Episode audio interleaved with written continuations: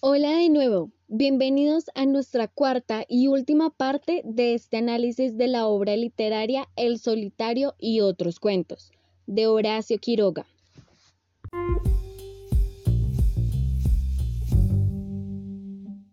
Ahora bien, el primer cuento de hoy es el Yaguaí. De ese relato podemos concluir que todos tenemos habilidades distintas a los demás, por más que nos parezcamos tenemos siempre algo diferente uno de otros para resaltar. Como el Fox Terrier era bueno cazando ratas y el perro del peón o los otros tres perros del fragoso que eran buenos cazando. Cada uno se especializaba en algo distinto y no hay nada de malo con eso. Porque si fuéramos todos iguales sería monótono y no habría diversidad de pensamientos. Debo confesar que no me gustó el final de este cuento. Qué triste cómo terminó el yaguaí. En el siguiente cuento de los pescadores de vigas nos enseñan que todo lo que nos propongamos lo podemos cumplir.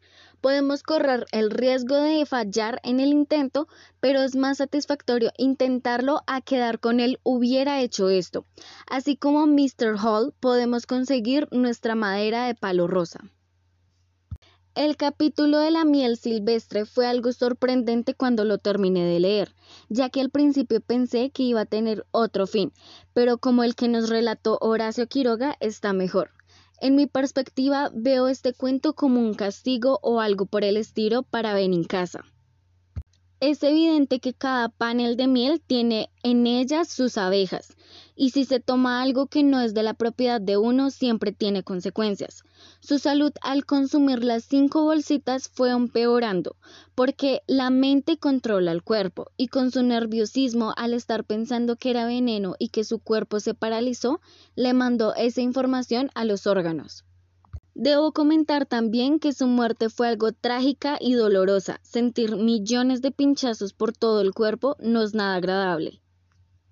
En el cuento Nuestro primer cigarro, a primera vista me llamó la atención su título y su contenido me dejó aún más sorprendida. Es impresionante el nivel de chantaje que tienen las personas para cumplir sus objetivos. Eduardo, al ser un niño, no vio la gravedad y lo preocupante de sus palabras. Hay niños que quieren adelantarse a su edad, hacer cosas que personas mayores hacen. Siento que es normal porque es su forma de darse cuenta de las acciones que toman los mayores y de ahí poco a poco poder crear su propia conducta. Pero también llama la atención cómo engancha un narcótico que tan solo con la primera probada queda gustando.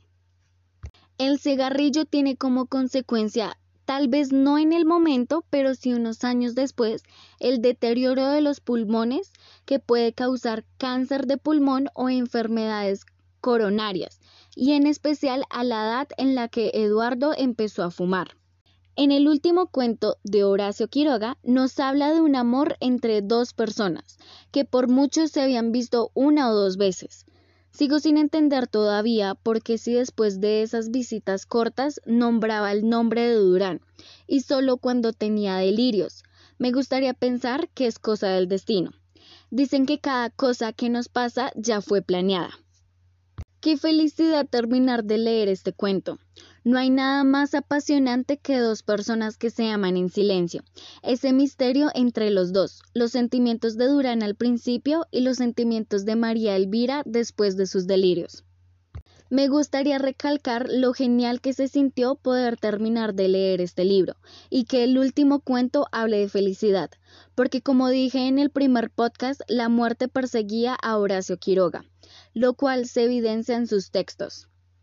Por último, nombraré algunas definiciones. Intersticio. Espacio pequeño entre dos cuerpos o entre dos partes de un mismo cuerpo. Ejemplo. En el viejo muro crecían las plantas entre los intersticios que dejaban los ladrillos.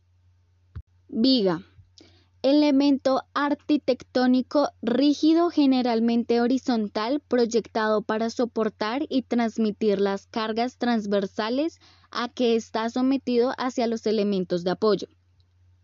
Subrepticio, que se hace o toma de manera oculta. Ejemplo, tuvo la subrepticia impresión de que debía ir demorando el plan.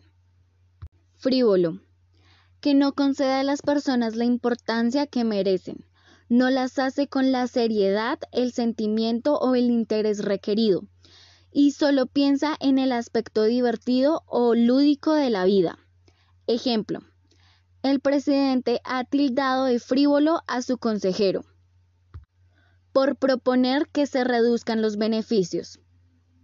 Y por último, atónito, que está sorprendido, asombrado o desconcertado ante algo poco habitual y no comprende lo que pasa ni sabe cómo reaccionar. Ejemplo, la atónita mirada de los compañeros. Gracias por haber compartido estos relatos conmigo y recuerden que esto es el momento del solitario. Chao.